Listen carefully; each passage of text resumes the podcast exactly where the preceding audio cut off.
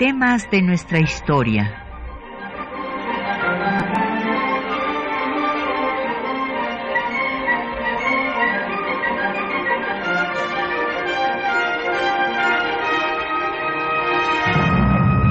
Un espacio que difunde el conocimiento del pasado para comprender nuestro presente. Programa a cargo de la maestra Patricia Galeana.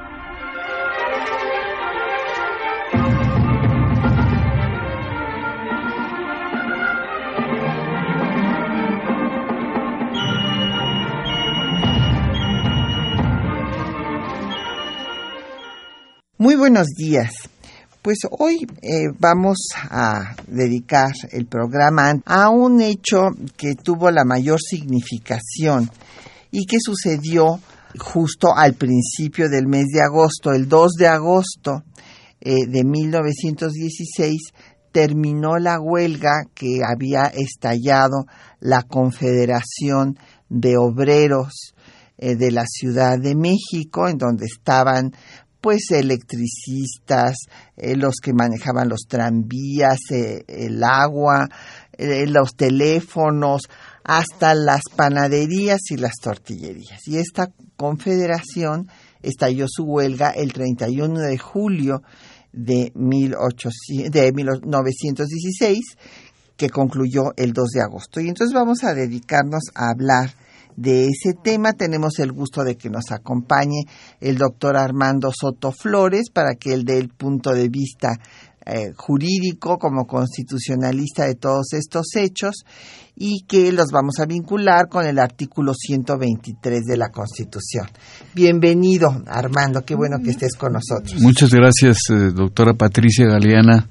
Le agradezco su atenta invitación. El tema, por supuesto, es sumamente interesante pues ya estaba incluso Venustiano Carranza en el poder.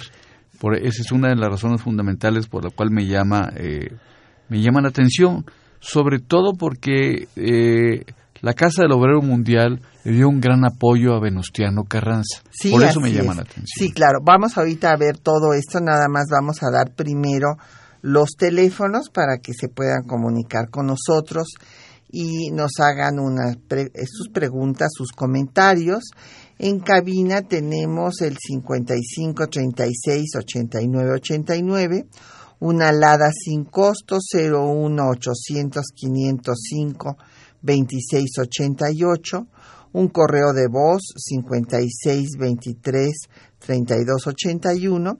Puede usted también mandarnos un correo electrónico a temas de nuestra historia arroba yahoo.com.mx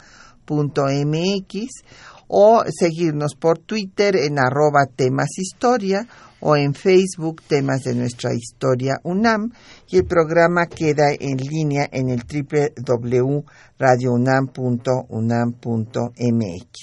Y como cada eh, viernes en temas de nuestra historia, tenemos eh, bibliografía para que ustedes puedan profundizar en el tema que tratamos. En esta ocasión les vamos a dar eh, tenemos 10 ejemplares de las jornadas de historia de Occidente.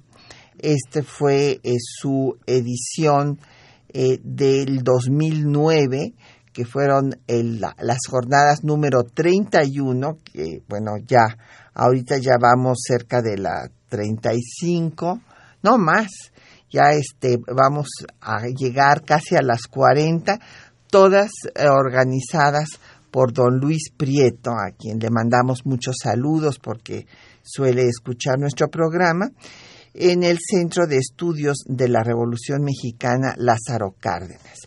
Este volumen se dedicó a las crisis y la historia de México y es un volumen eh, realmente muy valioso porque tiene la colaboración de maestros muy queridos que ya no están con nosotros.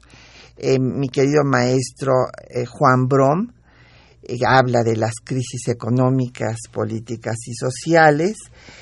también tenemos otro texto fundamental de la maestra, otra querida maestra que estuvo aquí en estos micrófonos en muchas ocasiones, Margarita Carbó. su artículo se dedica a una década de crisis, 1900-1910 Alicia Olivera, otra querida colega, amiga que ya partió, y el tema que nos ocupa, en la historiadora Ana Rivera Carbo, la crisis de la crisis monetaria a la huelga general en, 1916. Entonces llámenos y eh, tenga usted estos ejemplares para que pueda abundar en el tema que hoy vamos a tratar. El doctor Armando Soto Flores es el director del posgrado de la Facultad de Derecho de nuestra universidad y es especialista en Derecho Constitucional, por lo cual nos parece muy importante que yo les voy a dar el marco histórico y él nos va a ir dando los aspectos jurídicos. Bueno, pues Armando, bienvenido. Eh, yo quisiera ah, empezar por señalar que, bueno, el, siempre hay que recordar que el manifiesto comunista se dio en 1848, que a partir de la revolución industrial, pues se habían dado una serie de condiciones verdaderamente infrahumanas eh, para los trabajadores y que esto llevó pues a la movilización eh, de los trabajadores en todas partes del mundo ya que hubiera una organización internacional en ese sentido. Y que en México pues también hubo estas sociedades mutualistas de ayuda mutua desde mediados del siglo XIX y que ya ah, en el, eh, al final del gobierno del presidente Juárez, justo el año en el que él muere, se va a crear el gran círculo de obreros que llegó a tener pues ocho mil trabajadores y que después por pugnas internas se disolvió. Sin embargo, bueno, ya en el periodo de la dictadura de Porfirio Díaz, pues este impulso que se da a la industria, dándole todo tipo de facilidades a los capitalistas, en particular a los extranjeros, en detrimento de los derechos de los trabajadores, pues llevó a que hubiera eh, pues las huelgas históricas de los mineros en Cananea en 1906 y la huelga de Río Blanco en 1907 y de los ferrocarrileros en 1908. O sea, los eh, trabajadores tienen conciencia de sus derechos y van a tener eh, pues en regeneración el periódico de combate de los Flores Magón una fuente fundamental para eh, cobrar conciencia de que estos derechos debían de exigirlos a los dueños de las empresas. Sin embargo, bueno, pues la dictadura reprimió estas huelgas, las huelgas eran ilegales, eh, los reprimió en forma sangrienta, eh, varían mucho el, número que se da de muertos, pero pues en la de Río Blanco tenemos las fotografías dramáticas de vagones del ferrocarril llenos de cadáveres de los trabajadores. Y entonces, bueno, pues viene la revolución eh, y en la revolución pues van a seguir exigiéndose los derechos hasta que en el gobierno de Madero se establece un departamento del trabajo como mediador entre patrones y trabajadores. Pero pues este departamento de trabajo no fue muy exitoso. ¿Cuál sería tu punto de vista? pues mira, es, eh, obviamente primero que nada tenemos que ubicarnos, ubicarnos eh, eh, en julio de 1916 históricamente.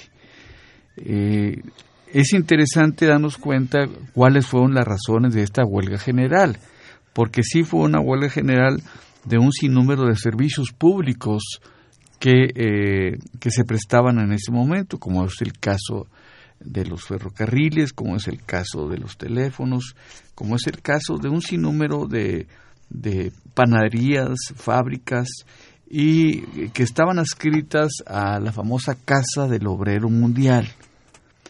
Eh, Carranza llega y como en toda revolución, llega en, una situación con mucha inestabilidad política y sobre todo con una gran inestabilidad económica. Además, acaba de pasar también aquel movimiento tan terrible que tuvimos con la invasión norteamericana en Veracruz en 1914.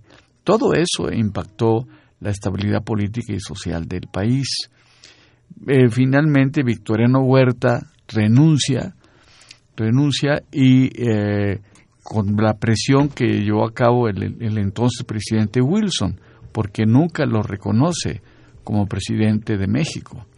Pero lo interesante es que la razón fundamental por la cual eh, por la cual se van a cabo las huelgas era porque se comenzó a dar una inestabilidad ya sobre todo lo más importante una inestabilidad económica eh, Carranza se le ocurre lanzar un decreto para eh, establecer una moneda en papel y les quita la posibilidad de seguir ganando en oro y plata entonces esto esto le causa un gran trastorno a el ejército que podremos eh, denominar como constitucionalista. Y también vale la pena recordar cómo, cómo la Casa del Obrero Mundial, eh, las federaciones de obreros, le dan un gran apoyo, un gran apoyo a Venustiano Carranza. Pero en el fondo, lo que acabas de comentar, la influencia, la influencia de, de, de las doctrinas marxistas ya estaba impactando fuertemente en México. Ya estaban impactando fuerte en México. Esa fue una de las, de las tantas razones por las cuales la Casa del Obrero Mundial, y me atrevo a afirmarlo con la aprobación de Álvaro Obregón, con la aprobación de Álvaro Obregón, porque Obregón le jugaba ahí al, al vivo, podríamos llamarle, es cuando se lleva a cabo esta huelga de 1916 y que paraliza desde las 4 de la mañana de, de julio, de, sí, fue julio, paraliza totalmente eh, a la Ciudad de México. Eh, por, supuesto, Carranza pretendía ya institucionalizar el sistema político mexicano donde él había logrado ganar y ya él estaba pensando en convocar, por supuesto, a un Congreso Constituyente, pues que todo el mundo sabemos inició el primero de diciembre de 1916. Bueno, eh, yo estaba hablando primero, antes de llegar a Carranza, de la situación con Madero, que este, él creó un eh, departamento del trabajo, pero que lamentablemente este departamento no tuvo mucho éxito en sus gestiones, que esto también se derivó pues de la falta de estabilidad política que tuvo el propio régimen maderista. Y eh, pues así como eh, Zapata pues considera que no se están dando las reformas sociales en materia de tierras y lanza el plan eh, de Ayala a la semana de que Madero toma posesión por haberse sentido traicionado por el propio Madero al permitir que el gobierno interino de León de la Barra lo persiguiera. De la misma forma, los trabajadores no ven decisión en el gobierno maderista. Sin embargo, bueno, pues viene eh, este, la, la muerte de Madero, pero antes de esto hay que decir que hubo 40 huelgas en el 2012. En, lo mismo en Veracruz, Puebla, Guanajuato, Aguascalientes, Hidalgo, Jalisco y desde luego la Ciudad de México. Y fue en ese año donde se constituye el Partido Socialista alrededor de Paul Sirold. Y hay una manifestación ya con bandera roja de la cual realmente la prensa no da eh, realmente muchas noticias, pero el grupo anarquista Luz es el origen de la Casa del Obrero Mundial. En esta Casa del Obrero Mundial, pues hay personajes muy interesantes como Antonio Díaz Soto y Gama, que es de los cofundadores, el Sarabia, Rafael Pérez Taylor y otros. Y esta casa, en efecto, se va a aliar al constitucionalismo cuando venga ya el asesinato de Madero y eh, el movimiento constitucionalista encabezado por Carranza, gracias a la intermediación del el propio Obregón. Porque antes de que venga pues todo lo que estamos viendo aquí de la huelga, creo que es importante ver estos antecedentes y cómo el propio Carranza pues empieza a tomar eh, relación con el tema de los trabajadores y en diciembre de 14 se funda la Federación Obrera, que es la que va a convocar a la huelga. Pero vamos a hacer una pausa para escuchar pues canciones, canciones de protesta del movimiento obrero y vamos a oír en primer lugar Obreros y Patrones de José Molina.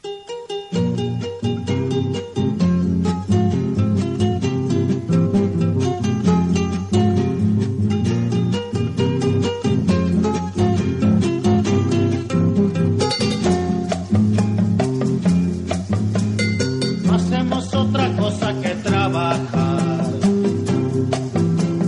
Y las ganancias no las vemos jamás. Nuestros hijos son carne de vecindad, expuestos a toda la calamidad, mientras la familia del patrón se va, cada vez que quiere a vacacionar. Nuestros hijos juegan entre los dasal, cual condenados a perpetuidad. Nosotros generamos producción, que es la base de toda felicidad, porque no tenemos oportunidad de obtener tan solo una buena ración. Nos dicen que es por el bien de la nación, que la patria exige amor y abnegación. Habría que saber que entienden por amor y desde luego por abnegación.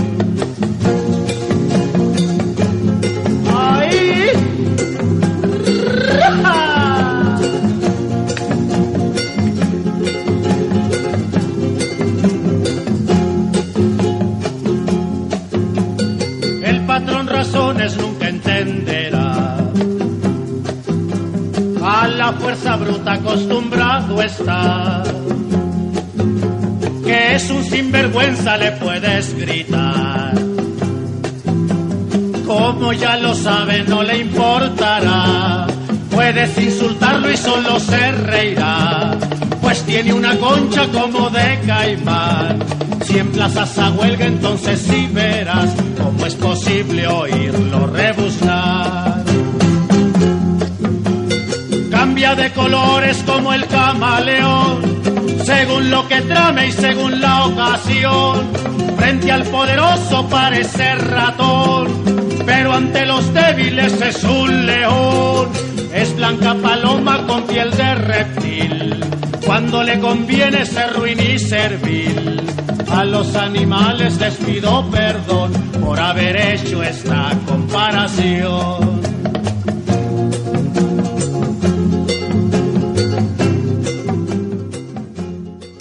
Pues ahí tienen ustedes mientras seguimos escuchando este eh, son de protesta de obreros y patrones de José Molina. Eh, pues regresamos, estamos en compañía del doctor Armando Soto Flores de la Facultad de Derecho y eh, nos han llegado ya preguntas y comentarios de nuestros radioescuchas. Don Efren Martínez de la Gustavo Amadero pregunta que en qué consistía el apoyo eh, de la Casa del Obrero Mundial a Carranza. Bueno, estábamos en eso justamente, don Efren, cuando hicimos el corte para escuchar un poco de música. Eh, señalábamos que Obregón, cuando él, eh, ustedes recordarán que él es el que toma la Ciudad de México para darle el triunfo al constitucionalismo y se enfrenta con que hay un movimiento de los electricistas y los telefonistas en contra de tres empresas extranjeras, la Mexico Light and Power, o sea, todo eso de luz y fuerza, pues es la traducción de la empresa norteamericana eh, que manejaba la electricidad, Mexico Light and Power. Había otra que era Mexico Telegraph and Telephone y la telefónica Ericsson, que bueno, pues todavía la recordamos allá por la infancia que todos los teléfonos eran Ericsson. Entonces, eh, los trabajadores estaban demandando la destitución de los empleados de confianza, que se les pagara horas extra, en fin, mejores condiciones laborales. Y ante esto, Obregón incautó a las empresas y se las dio para que las administraran los propios trabajadores. Y bueno, pues les da su sede en la Casa de los Azulejos. Y esta es la razón por la cual, por lo que nos pregunta don Efren, pues la COM, la Casa del Obrero Mundial, al recibir este apoyo de Obregón, pacta con el movimiento constitucionalista y van a conformar los batallones rojos seis batallones rojos se formaron de los trabajadores que fueron a diferentes eh, regiones del país, pero fundamentalmente estuvieron en el Bajío junto con Obregón cuando pues acaba ah, con eh, Villa ahí eh, y ya después de esto se disolverá la división del norte. Entonces ahí vino esta alianza, pero esta alianza después se va a romper porque los trabajadores no quieren que se les pague en billetes, sino en oro y plata. Y ante este, la negativa del gobierno de Carranza para que haya semejante cosa, porque Carranza quería introducir un nuevo billete que era infalsificable. Es que en estos tiempos de la revolución, pues cada grupo revolucionario emitía sus propios billetes y estos no valían nada, no los tomaban los comercios, no nada. Y entonces, eh, como Carranza quería introducir este billete infalsificable, no aceptó esto y esta fue la razón de que vino la ruptura de la COM con el gobierno de Carranza y el estallamiento de la huelga. Bien, eh, por supuesto es importante aclarar que estamos hablando de 1916, es decir, todavía no se discutía ni se debatía el texto eh, eh, que presentó Carranza ante el constituyente, razón por la cual prevalecía, por supuesto, todas las reglas del juego establecidas en la Constitución de 1857. Es decir, todavía no existían eh, fundamentos constitucionales que protegieran a los trabajadores. Yo creo que eh, me atrevo a afirmar que eh, este tipo de movimientos huelguísticos, este tipo de, de huelga, sobre todo la de 1916, fue un factor fundamental, fundamental para que este grupo tan importante de, huelguistas eh, apoyara en un futuro el proyecto de reformas al artículo, sobre todo al 123 constitucional. Es decir, incluso eh, algunos de los, de los integrantes de estos conflictos, en el caso, por ejemplo, de, tenemos ahí a Mujica, este, tenemos a Heriberto Jara, que eran hombres eh, de tendencias, podríamos llamar de más de izquierda, ¿sí? prosocialistas incluso, en contra de un sistema eh, con, eh, que permitía darle cierta estabilidad, cierta estabilidad al gobierno que, quería establecer don Venustiano Carranza. Pero finalmente el grupo de Carranza, el grupo que era quien estaba gobernando.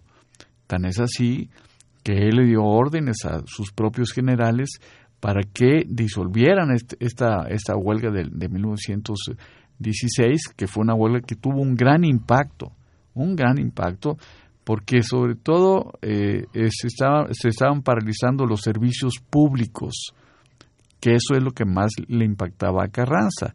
Y tan es así que ahora en este momento, este, fíjense ustedes cómo está el impacto, que en este momento difícilmente se puede dar una huelga en una materia de, servicios tan importantes como el agua, por ejemplo, ¿sí? como la luz, eh, como la electricidad. ¿Por qué? Porque son servicios indispensables, indispensables para que la sociedad pueda sobrevivir. Así es. Y bueno, hay que recordar que en efecto, pues Carranza era un, liberal, porque bueno, él había abrevado en la ideología juarista, era, tenía una gran admiración por Juárez, y un liberal que empezó, o sea, a darse cuenta de que era necesario hacer una serie de reformas sociales, si bien en el plan de Guadalupe que lanzó para desconocer pues la usurpación de Victoriano Huerta, el triunfo de la contrarrevolución porfirista, por decirlo con sus, todo su nombre completo, pues el plan de Guadalupe no tenía ningún tema social y eso se lo reclamó Francisco Mújica justamente cuando lo estaban firmando, pero él les explicó que primero había que sacar al usurpador y que después se añadirían los temas sociales y lo anunció en su discurso en Hermosillo y en efecto vinieron las adiciones al plan de Guadalupe en donde ya se tocó el tema social y yo quisiera destacar un punto que es muy importante. En las adiciones del plan de Guadalupe que se da en 1915, o sea, un año antes de la, de la huelga de la que estamos hablando, pues Carranza ya anunció que debería legislarse en materia obrera, que la constitución de 57 se había centrado nada más en el tema de la libertad del trabajo, pero que ahora había que hacerle adiciones a la fracción décima del artículo 72. Pero claro, pues esto apenas se iba a hacer, era un proceso y pues vino este problema, como muy bien dice Ana Rivera Carbo en su texto, de la crisis monetaria, o sea, este fue el casus belli y con uh, pues proyectos distintos, porque claro, los obreros decían nosotros no aceptamos estos billetes porque son papeles que no valen nada, no nos los reciben ni en los comercios ni en nada y realmente nuestro salario ha perdido el 50%. Vamos, con estos billetes es como si ganáramos la mitad. Y eh, por otra parte, Carranza, que quiere pues organizar al Estado emanado de la revolución, pues no eh, considera que debe de seguirse pagando en oro y metal, sino que haya una un nuevo billete que sea infalsificable. Y entonces en eso pues viene el choque y viene la huelga. Sí, viene una confrontación pues eh, fuerte, muy fuerte, este, en donde incluso el propio doctor Atle interviene, ya me llama mucho la atención, pero fue una huelga que, que fue sofocada realmente en menos de 24 horas la huelga, o sea, la que se inició a las 4 de la mañana, a las 4 de la mañana, después de, eh, expulsan a, a, los obreros de la casa de los azulejos precisamente, meten a la cárcel a varios de los líderes, son metidos a la cárcel varios líderes, porque Carranza, pues finalmente es un engranaje entre el siglo XIX y el siglo XX. Si Carranza era un liberal, era un liberal y sí, y no es que no tuviera la idea de establecer legislación para proteger a los trabajadores. Lo que sucede es que había una postura diferente en cuanto al sistema de llevar a cabo la protección de los trabajadores. Por un lado, Carranza pretendía, incluso ya, había, ya estaban elaborando legislación secundaria para proteger a los trabajadores. Así, si recordamos también nosotros la legislación que se dio precisamente en Veracruz en 1915 para proteger a los campesinos. No tenía la idea de, elevarlo a rango constitucional, sino que, que no, no significa que no tenía el deseo de mejorar social y económicamente al país. Lo que sucedía es que tenía un sistema diferente al que tenían los grupos radicales, incluso que, se denominaban jacobinos, del propio constituyente de 1916-17. Sí, ahora hay que distinguir, para que no se vaya a confundir nuestros radioescuchas, que la huelga que fue, eh, porque hubo varias huelgas en el mismo año de 1916.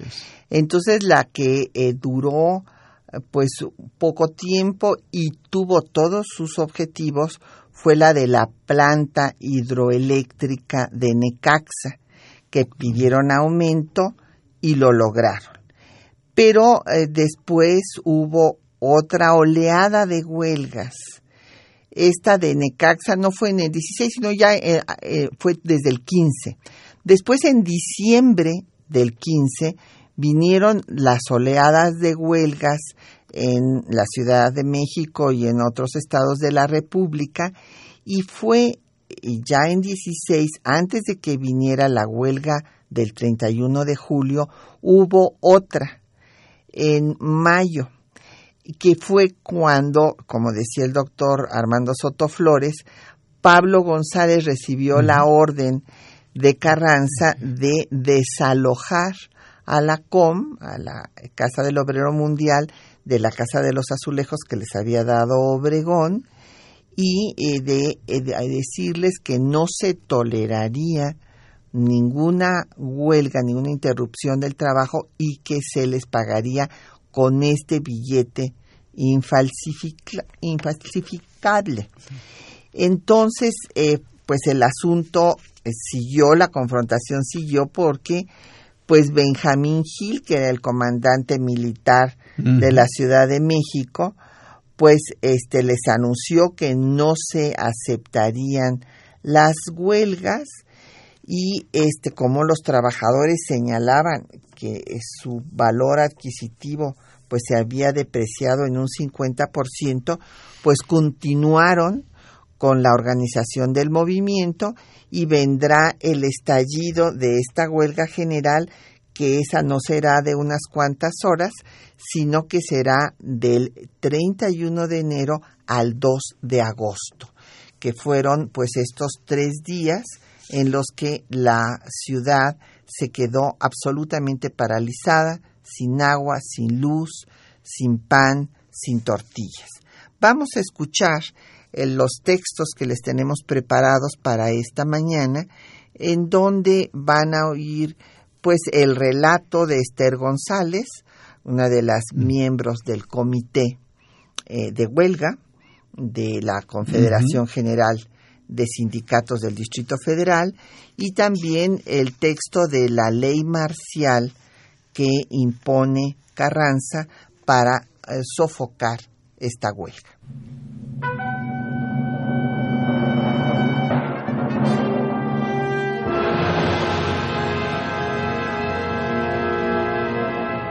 El 31 de julio de 1916, la Confederación General de Sindicatos del Distrito Federal declaró la huelga general como consecuencia de la crisis monetaria en México.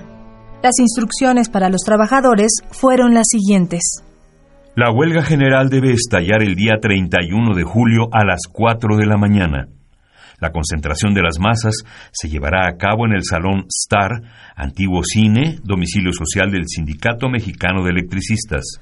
Por la mañana se llevó a cabo una asamblea presidida por el Comité de Huelga, a la que los acompañó Gerardo Murillo, alias Dr. Atl, representante del presidente Venustiano Carranza. Reinaldo Cervantes, integrante del comité, informó a los manifestantes. Compañeros, el señor presidente de la República quiere hablar con el comité de huelga para buscar la forma de resolver nuestras peticiones. Precisamente a invitarnos para este fin ha venido el doctor Atl, quien me ha informado de los buenos deseos del señor presidente para poner fin a la huelga. El primer comité de huelga se dirigió a Palacio Nacional a fin de dialogar con el presidente. Esther Torres, integrante del comité, narra el encuentro. Cuando llegamos a Palacio subimos escoltados. Saludamos al señor presidente. Él nos saludó también y la emprendió con los compañeros, que eran unos traidores a la patria. Siguió el señor Carranza tratando con los compañeros y ellos haciéndole ver que la cuestión era socioeconómica y él diciendo que no, que estaban en connivencia con ellos, con los gringos. Y por fin, cuando llega a su máximo coraje del señor Carranza, le dice al jefe de nuestra escolta, Lléveselos a la penitenciaría, que se les aplique la ley del 25 de enero de 1862. Aparte a las mujeres. Le dije yo. No, señor. Nosotras corremos la misma suerte de nuestros compañeros. El señor Carranza dijo. Todos. Por eso todos fuimos. Los miembros del comité de huelga fueron remitidos a la penitenciaría del Distrito Federal y puestos a disposición de las autoridades militares. Al día siguiente, Venustiano Carranza decretó la ley marcial y lanzó un manifiesto, cuyo objetivo era aplicar la ley del 25 de enero de 1862 a los huelguistas. Las disposiciones para remediar la situación económica de las clases trabajadoras, lejos de determinarlas a prestar de buena voluntad su cooperación para ayudar al gobierno, han hecho creer a dichas clases que de ellas depende exclusivamente la existencia de la sociedad y que son ellas las que están en posibilidad de imponer cuantas condiciones estimen convenientes a sus intereses, aun cuando por esto se sacrifiquen y perjudiquen los de toda la comunidad. Que para remediar ese mal, la autoridad militar del Distrito Federal hizo saber a la clase obrera que si bien la revolución había tenido como uno de sus principales fines la destrucción de la tiranía capitalista, no había de permitir que se levantase otra tan perjudicial para el bien de la República como sería la tiranía de los trabajadores. Si bien la supresión del trabajo es el medio que los operarios tienen para obligar a un empresario a mejorar los salarios, Tal medio se convierte en ilícito desde el momento que se emplea para perjudicar directa e indirectamente a la sociedad, sobre todo cuando se deja a ésta sin la satisfacción de necesidades imperiosas a la que se tiene sin luz, sin agua y sin los medios de transporte, originando así males de muchísima consideración. En vista de esto, hay que dictar sin demora las medidas que la situación reclama antes de que se generalicen los trastornos de la paz en otras partes de la República. Artículo primero.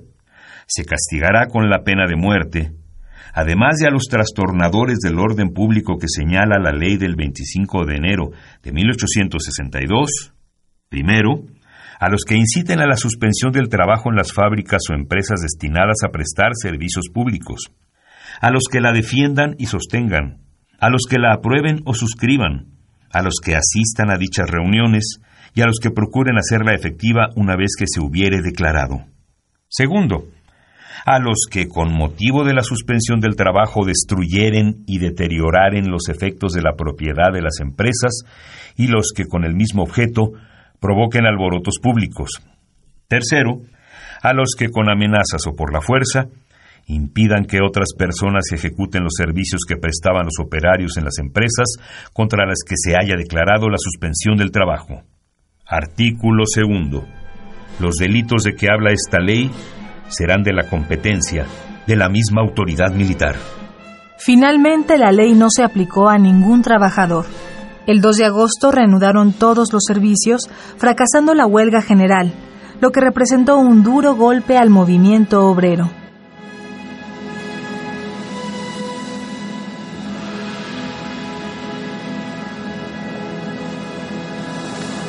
Aquí habría que añadir a nuestra cápsula que sí, en efecto, pues eh, eh, la Confederación deja de tener fuerza, va el propio Obregón, se reúne en privado con Ernesto Velasco, que era el secretario general de la Confederación, para sugerirle, eh, bueno, Obregón eh, se dice que le sugirió que pues dejaran de operar porque eh, las cosas pues, se iban a poner más duras todavía. Y eh, pues finalmente hubo dos consejos de guerra que absolvieron a los trabajadores salvo a Ernesto Velasco, que lo consideraron el artífice, el cerebro de toda la huelga, y a él eh, pues sí se le condenó a la pena de muerte. Sin embargo, esta no se aplicó, se le cambió por 20 años de prisión, cosa que tampoco se le aplicó finalmente porque eh, se le dejó en libertad en eh, febrero de 1918.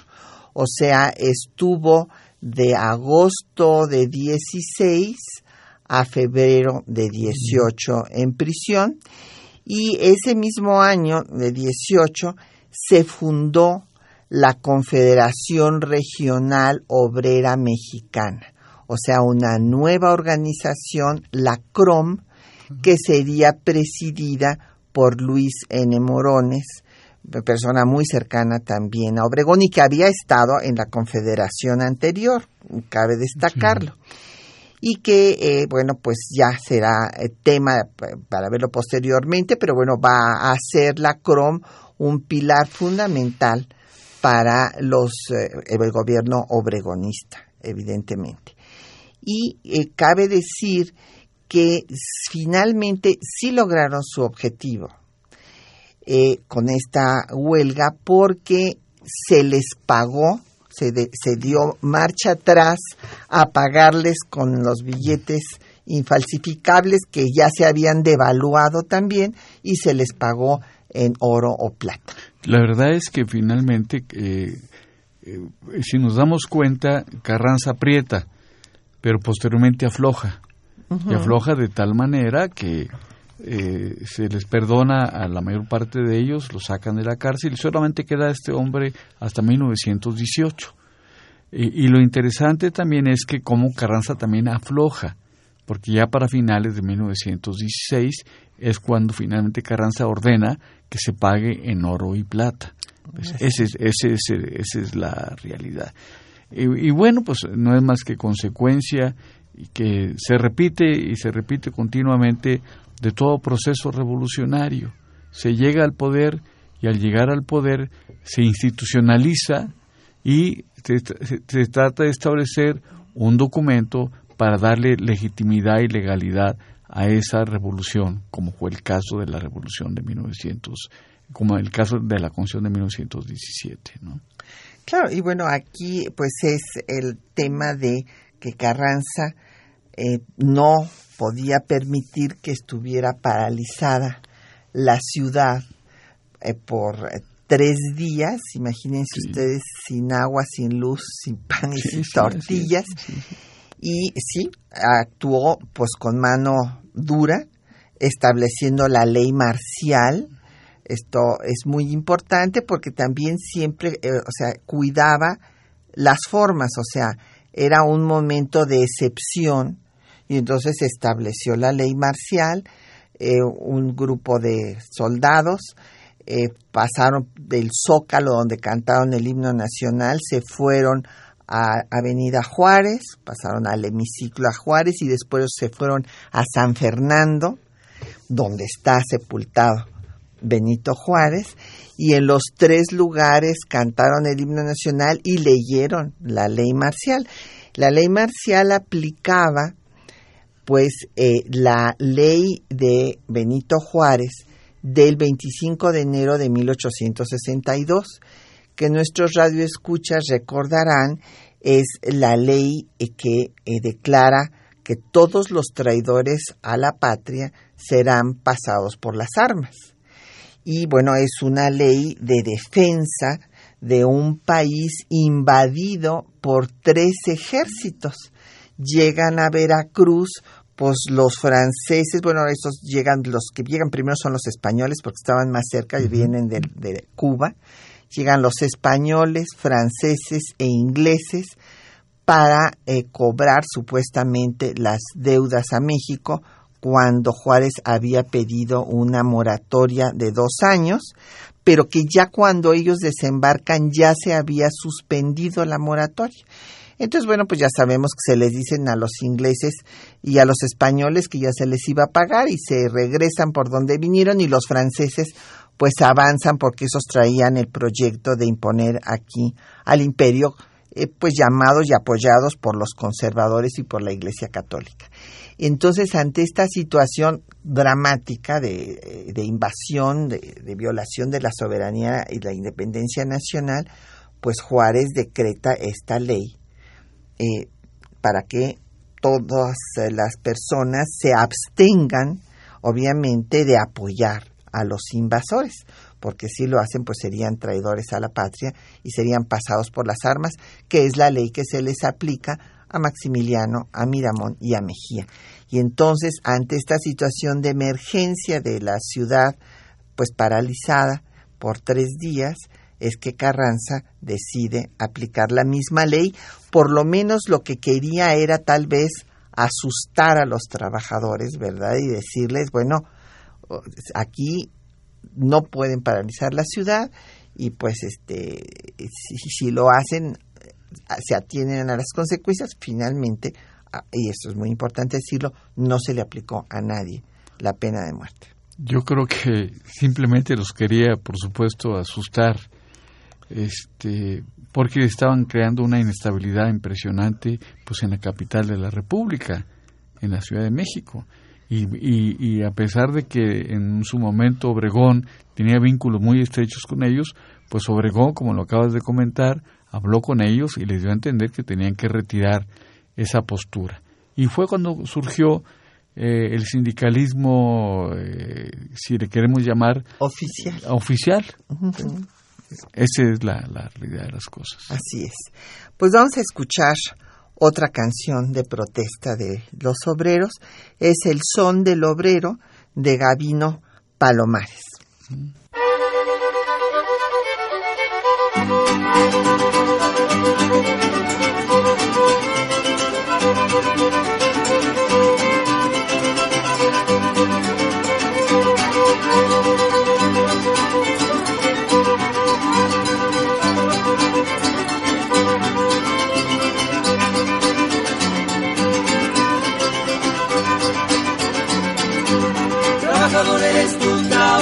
Trabajador también yo, trabajador eres tú, trabajador también yo.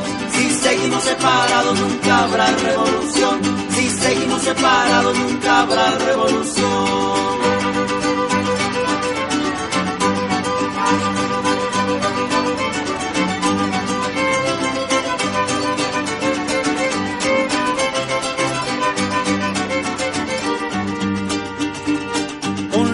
Herramienta en mis manos, con un libro en mi overol.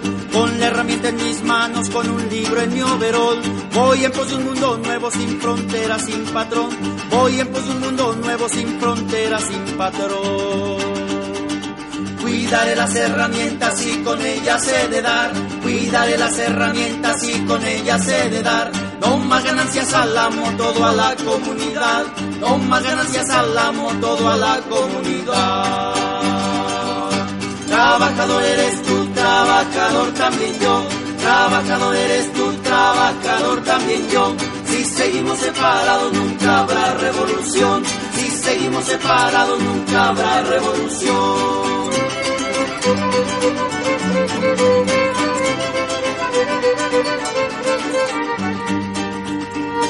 Mi cuerpo lo convirtieron en carne de explotación. Mi cuerpo lo convirtieron en carne de explotación por dignificar la historia tomaremos el timón, por dignificar la historia tomaremos el timón. Poco a poco despertando mañana seremos más, poco a poco despertando mañana seremos más. La revolución exige ser levadura del pan, la revolución exige ser levadura del pan. Trabajador eres tú, trabajador también yo, trabajador eres tú, trabajador también yo. Si seguimos separados nunca habrá revolución. Si seguimos separados nunca habrá revolución.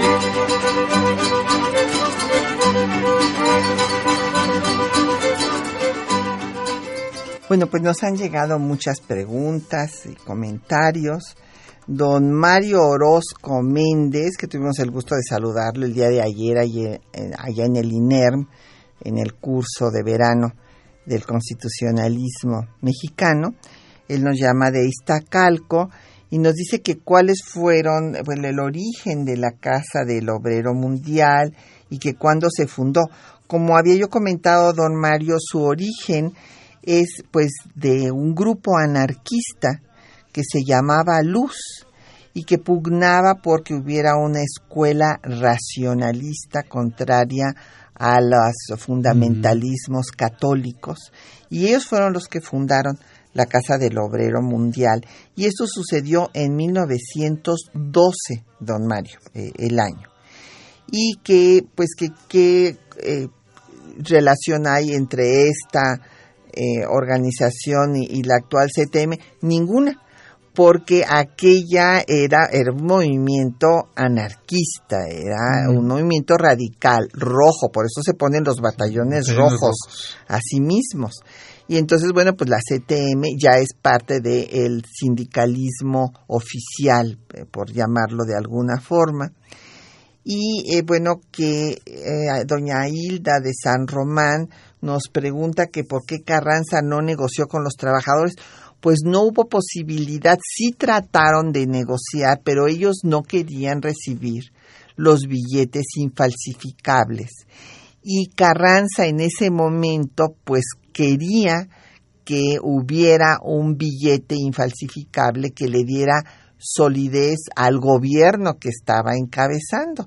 Entonces, pues eran dos proyectos que finalmente después de la huelga, pues también este Carranza eh, dio marcha atrás en lo de su billete que también se había este, eh, devaluado y pues ya le dio la, la razón a los trabajadores. Don José Guadalupe Medina de la Netzahualcoyot, eh, que si hubo alguna relación con los extranjeros. Pues fíjese que como nos refiere esta trabajadora, eh, este, que nos, eh, Esther González, que nos da la reseña de lo acontecido, en los interrogatorios justamente lo que les preguntaban era que si tenían vínculos con los, la organización anarquista de trabajadores de Estados Unidos. Y ellos dijeron en ese momento pues que no los tenían. Eh, don Javier Guerra de la Benito Juárez dice que eh, pues que si se castigó con la muerte, no, ya había yo dicho que no, que no se castigó con la muerte. Eh, finalmente nada más estuvo en prisión un, un año y nada más el, el secretario general eh, y a todos los demás se les dejó en libertad. Y don Víctor Manuel Rinza Guzmán de la Netzahualcoyo también nos dice que qué ha pasado con el sindicalismo mexicano. Bueno, pues ha habido una corrupción lamentable este que lo ha llevado pues a que se debilite. No sé cuál es tu opinión al respecto, Bien, pues eh, definitivamente eh, Carranza trataba, por supuesto, de lograr gobernabilidad, pero sí es interesante eh, señalar el proceso político, social, etcétera, del sindicalismo en México. Es decir, eh, los eh, trabajadores de la época, estamos hablando de como consecuencia de este movimiento de 1916, eran grupos muy radicales, sí, eran grupos muy radicales, tenían toda la concepción incluso marxista, pero eh, como siempre, haciendo referencia a estos conflictos huelguísticos y refiriéndonos, por ejemplo, al conflicto que tiene actualmente el sistema educativo con la CENTE, pues no han podido eh, eh, lograr el acuerdo suficiente, pero me llama mucho la atención una frase de Bakunin, uno de los eh, dirigentes sindicalistas y de los ideólogos sindicalistas más importantes. ¿Por qué ahora los empresarios están apoyando al gobierno? Fíjense ustedes lo que dice Bakunin en un libro que se llama Dios y el Estado. Cuando la masa de los trabajadores se mueve, los liberales burgueses, los liberales burgueses más exaltados, se vuelven inmediatamente partidarios tenaces de la omnipotencia del Estado. Parece ser que los fenómenos se repiten y se repiten y es la realidad. Los hechos históricos del siglo 19 y los del siglo XX, muchos de ellos se están volviendo a repetir, sobre todo ahora de que eh, tenemos un Estado que deja de ser realmente el conductor económico y social del país, sino un Estado donde le ha abierto las puertas al sistema capitalista, sobre todo norteamericano, y en donde finalmente pues el sindicalismo pues prácticamente está muerto. Eh, pues don Armando Rojas Cortés nos dice que la que qué participación tuvo el sindicato de electricistas. No, pues los electricistas fueron de la, las de las principales en, esta huelga de hace 100 años. Eh, la profesora Ruth Serrano de ingeniería eh, nos llama de, de Coyoacán que les gustaría tener las fichas de la música porque la selección es excelente. Pues con mucho gusto, o sea, si usted nos manda un correo, le damos todos los datos en temas de nuestra historia arroba yahoo.com.mx. Don Rafael Horta Retana de la Miguel Hidalgo eh, le gustó mucho la música también, muchísimas gracias. Nos habló eh, Jeremías, bueno, él nos mandó un tweet, eh, le agradecemos y le mandamos saludos. Juan Salazar Chávez, también le agradecemos su llamada. A Harza Devi por Twitter, muchos saludos y doña, bueno, Mirna Diana Hillman por Facebook, saludos, eh, lo mismo que a Heijin, también por Facebook, Crisóforo Torres Romero por Facebook y José Enrique Camacho Mendoza de la Miguel Hidalgo. Yo antes de despedirnos ya en estos minutos finales, quisiera destacar un tema que es muy importante por si ustedes eh, pues extrañaron de la participación de Gerardo Murillo, el doctor Atl. Él eh, acababa de regresar de Estados Unidos y dirigía un periódico que era el periódico que daba voz a estas ideas pues eh, radicales de cambio social eh, que justo se llamaba Acción Mundial. O sea, ya por su propio nombre, pues sabemos que está haciendo alusión a la organización de la Internacional Socialista. Entonces, Carranza eh, le, lo va a ver, pues porque tenían una relación y él había sido, el doctor Atl había sido el vínculo entre el movimiento constitucionalista y la Casa del Obrero Mundial y le eh, pide que, le invite a los miembros del comité de huelga a dialogar a Palacio Nacional. Entonces el doctor Atl va y, los, los invita y entonces pues el comité acepta ir y ciertamente cuando viene pues este enfrentamiento entre Carranza verbal entre Carranza y los miembros del comité de huelga que nos refirió Esther González pues él eh, y, Carranza los manda a prender el doctor Atl se opone eh, y, le, le dice que está cometiendo un grave error y un acto de injusticia. Sin embargo bueno pues Carranza se mantiene firme porque él quería pues que la ciudad volviera a funcionar, costara lo que costara, y bueno, afortunadamente no llevó a la ejecución de eh, pues esta ley del 25 de enero de 1862 pues ya nos vamos armando si quieres añadir algo. No, no, me llama, es interesante este vínculo entre Carranza y el Rodat, porque precisamente en esa entrevista que tienen, Carranza lo acusa de traidor, lo acusa de traidor al, al doctor le dice que por qué lo está traicionando, ¿no? Se lo comenta y se, y se lo grita, y es cuando finalmente toma la decisión de mandar a la cárcel pues a la mayor parte de los dirigentes sindicales del momento pero tengo la impresión de que Carranza no tenía otra opción en ese momento.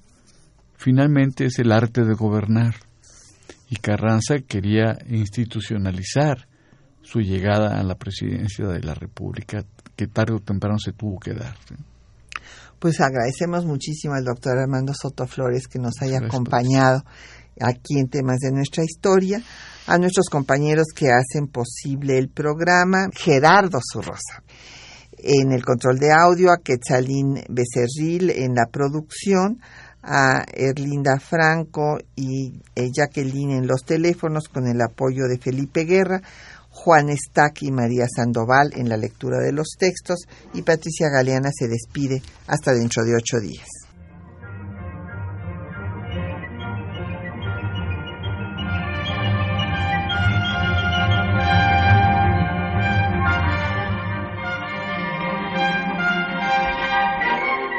Temas de nuestra historia.